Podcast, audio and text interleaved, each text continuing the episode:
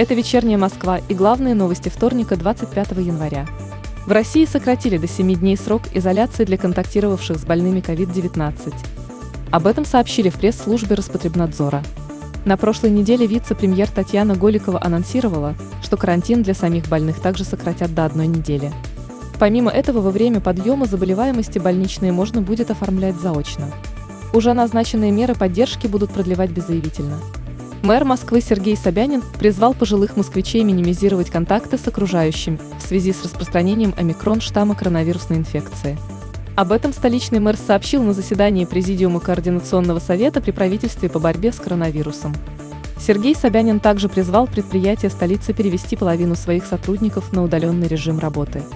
Мэр отметил, что на государственной службе данное требование уже выполнено.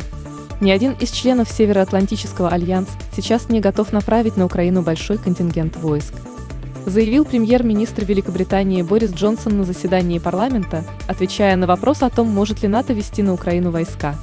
Соединенные Штаты Америки готовы ввести меры экспортного контроля против России в случае эскалации на Украине. Об этом заявил представитель Белого дома.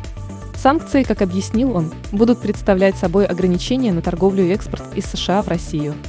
Они будут призваны нанести ущерб в сфере искусственного интеллекта, квантовых вычислений, обороны, аэрокосмической промышленности и других ключевых областей.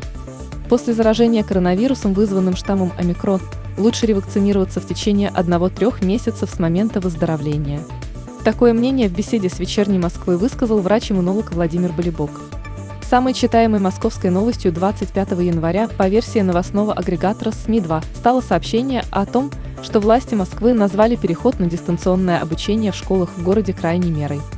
На данный момент мощности системы здравоохранения столицы для лечения пациентов с коронавирусом достаточно.